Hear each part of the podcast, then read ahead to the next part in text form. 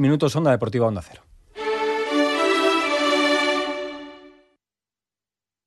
Onda Cero, Extremadura.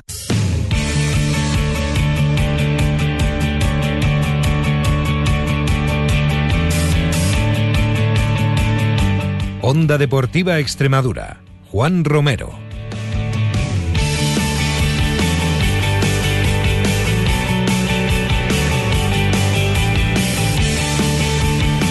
Hola a todos, buenas tardes, bienvenidos a Onda Cero Extremadura, bienvenidos a Onda Deportiva, martes 17 de enero y en el día de hoy vamos a hablarles de llegadas y de salidas de jugadores de los equipos extremeños y como no, analizaremos toda la segunda B y la tercera división de la mano del Profetirín. Así que no perdemos ni un segundo más, arranca en Onda Cero Extremadura, Onda Deportiva.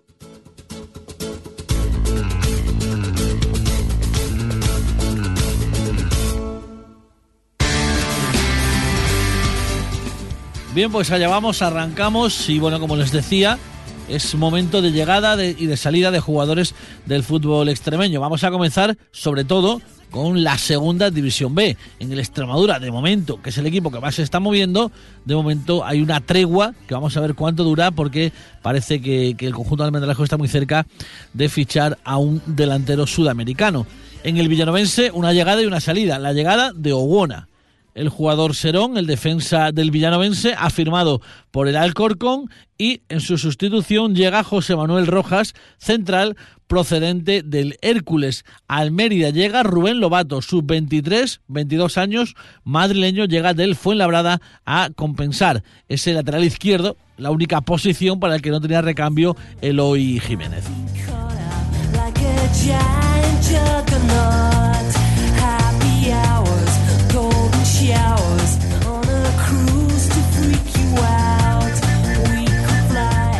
Pues vamos allá con la entrevista del día. Como les decía en titulares, bueno, pues eh, hoy toca turno para repasar la segunda B, la tercera división, las categorías eh, inferiores de la mano, como, como cada martes, del profe don Faustino Bueno Tinín. Profe, buenas tardes.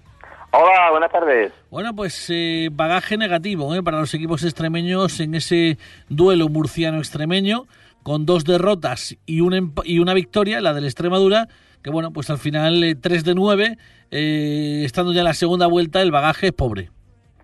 Sí, pobre, pobre, evidentemente, ¿no? Y sobre todo para dos equipos como, como Villanovense, que está avanzado, e incluso el Mérida, ¿no? Que parece ser que ahí ahora ha tenido o tiene un pequeño bache, ¿no? Y sin embargo, bueno, muy positivo para el contrario, para el que tenía el bache, que parece ser que quiere salir de él con los nuevos inversores, con el nuevo equipo, con el nuevo entrenador, con los nuevos fichajes y bueno, la verdad es que en Almendralejo es donde sí que están contentos, evidentemente. Eh, no sé si pudiste ver el partido de Extremadura por las cámaras de televisión, la verdad es que fue un auténtico vendaval. Eh, ¿Puede ser un eh, oasis en el desierto o, o, esto pinta bien? No, no pude verlo porque bueno coincidió con, el partido nuestro, pero bueno, sí que me habla, incluso mi estuvo creo que transmitiéndolo para, para Murcia y bueno, me habla muy bien, me habla muy bien del partido, de actitud, de, bueno, de, todo. La verdad es que bueno, todos los informes que tengo son bastante positivos. Un Extremadura que sueña con la permanencia es muy difícil. Es decir, con números en la mano, eh, el equipo empieza con 16 puntos esta segunda vuelta, hay que hacer 30 bueno, pues la verdad es que es muy complicado para un equipo que está abajo, pero bueno, se trata de engancharse y a partir de ahí engancharse con los de con, los que marcan la permanencia y a partir de ahí pelear. Evidentemente, la verdad es que es muy difícil, muy complicado hacer 30 puntos en, una segunda vuelta, sabes que, bueno, que, son números, yo diría que casi de, de, playoff, ¿no? Entonces es complicado, pero bueno, eh, lo que tú bien dices, aquí en, en Palmas tres, cuatro derrotas consecutivas y algunos de los equipos que están abajo eh, hacen lo contrario y bueno, eso, tú sabes que los aspectos anímicos, los estados anímicos en, en esto del fútbol son muy, muy importantes y por tanto, bueno, vamos a esperar esta segunda vuelta y bueno, yo sí que veo a la afición de, de Almendralejo, la veo muy, muy, muy optimista y a todo el mundo, a ver si es posible, a ver si es posible, insisto. Difícil, pero no imposible debido, como te digo, a las dinámicas que se pueden conseguir. En cuanto al villanovense, perdía por dos goles a uno en el descuento con un fallo garrafal de su portero Wilfred, en un partido marcado también por decisiones arbitrales y, bueno, también por la baja de Obona, que firma por el Alcorcón y bueno, pues deja un tanto desvalida la zaga serona.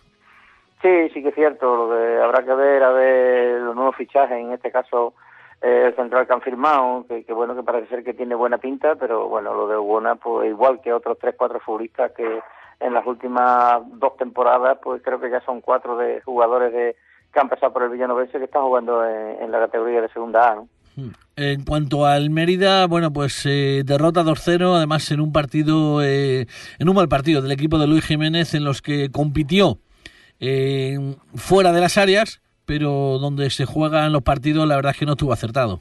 Efectivamente, ahí estoy totalmente de acuerdo contigo, y eso es lo que preocupa un poco, por lo menos a mí, como, como, como entrenador, de que bueno, un equipo que, que sí que estaba eh, bueno, estaba haciendo goles, estaba llegando a la portería contraria y bueno, esa dinámica de, de, resultados también viene acompañada un poco de, bueno, de un poco del poder ofensivo que evidentemente ha bajado, ¿no? A ver ahora con, con un nuevo delantero como es el caso de Gascón que pueda hacer, yo diría que, que fortalecer eh, esa competitividad en, en cuanto a, a la gente de arriba pero bueno, yo muchas veces también digo que no por jugar con más delantero, no porque tener un delantero muy bueno, si no llega el balón arriba en las mejores condiciones para poder hacer gol, pues evidentemente eso también cuenta. Por tanto, no, no va a depender de un jugador u otro, sino de la dinámica del equipo, evidentemente.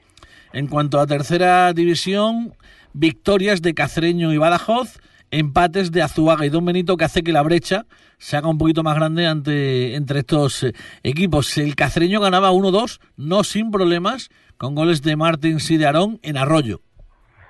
Sí, ya le está pasando hace dos o tres jornadas, ¿no? recordemos también que la semana pasada, creo que fue con el amanecer en su campo, también tuvo problemas y le costó, le costó sacarlo. Pero en definitiva lo que cuenta son los tres puntos y ahí están, ahí están sacándolos y, bueno, a lo mejor vendrán tiempos mejores y muchas veces, como se suele decir, ¿no? El ganar partidos jugando mal pues son los que hacen pues bueno grande a, los equipos. Y en este caso el cacereño parece ser que ahora no lo está haciendo muy bien pero sin embargo están sacando los partidos adelante.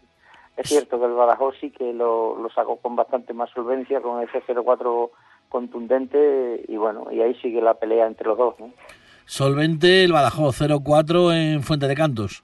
Sí, por lo que te decía, que bueno, que, con bastante más solvencia, el Badajoz parece ser que está ahora mismo fuerte, eh, ahora yo creo que los cuatro o cinco próximos partidos son partidos muy, muy, muy importantes porque juega con rivales importantes y a ver, a ver cómo, cómo se defiende ahí. Entonces yo creo que dentro de cuatro o cinco jornadas podremos hablar a ver si las distancias siguen las mismas o, se acortan, ¿no? O incluso pues crecen. abren como dices eh, una una, eh, una una brecha entre equipos que puede ser casi definitiva no entre los dos primeros que se pueden jugar ya la liga entre ellos y otros dos equipos que parecía que tenían el playoff casi asegurado, como Azuaga y Don Benito, y el Jerez y el Corea están llamando a la puerta. Efectivamente, sobre todo Jerez, ¿no? Pero lo que tú bien dices, bueno, yo creo que, que no teníamos dudas de que la pelea para el primer puesto iba a ser entre los dos primeros, entre los dos equipos de las capitales, y así va a ser, yo creo, ¿no?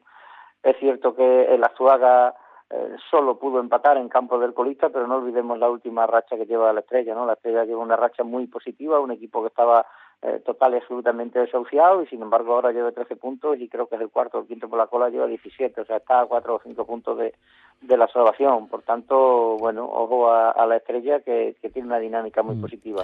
¿El Extremadura le, el B, le empataba al Don Benito en el último minuto?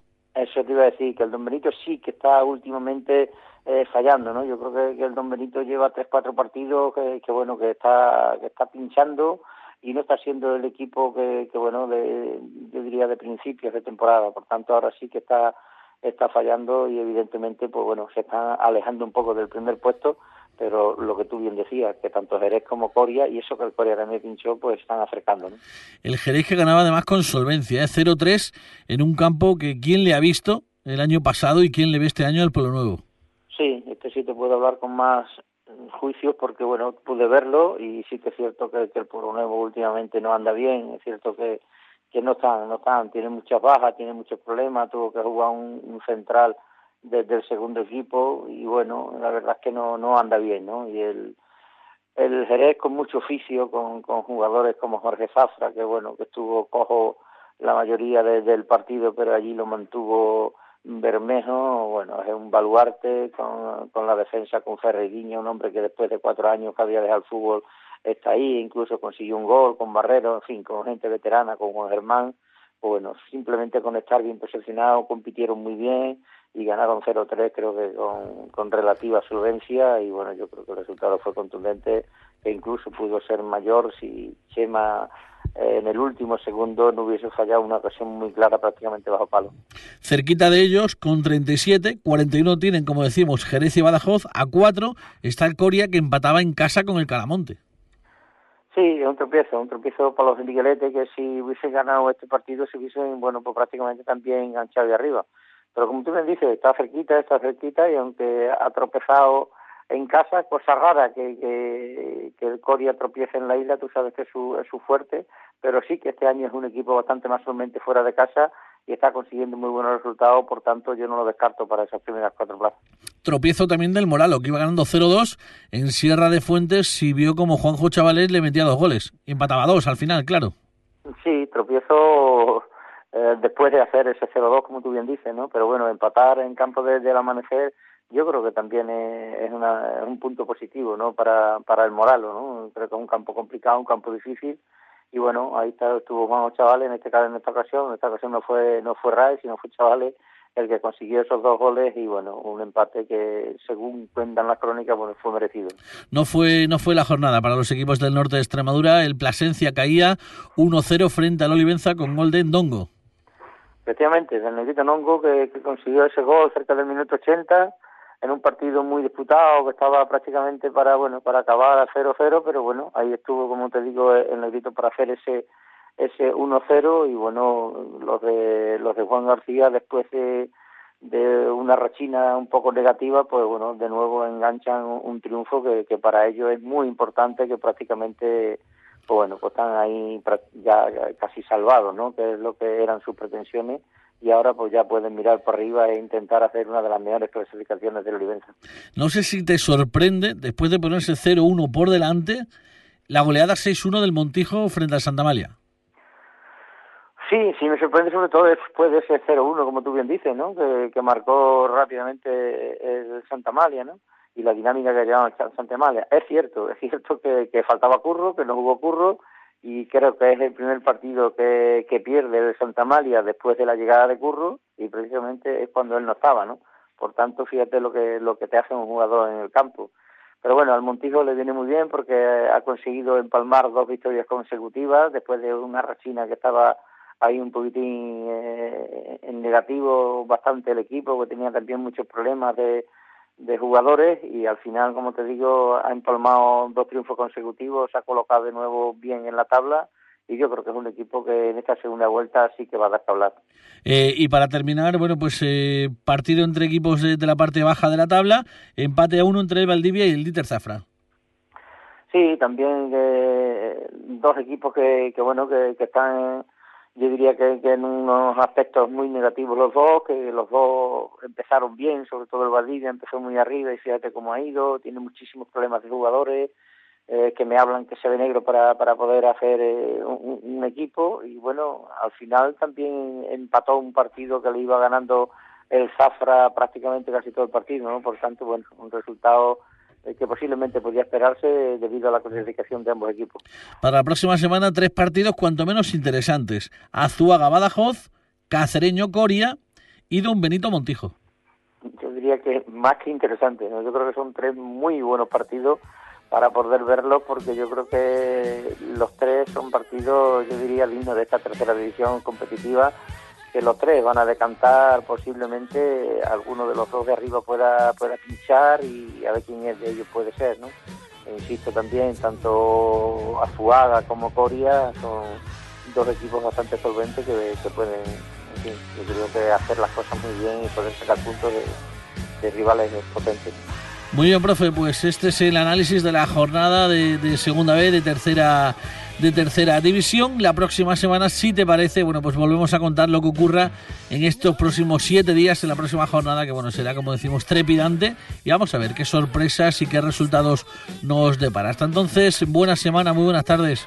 Muy bien, muy buenas tardes, buena semana.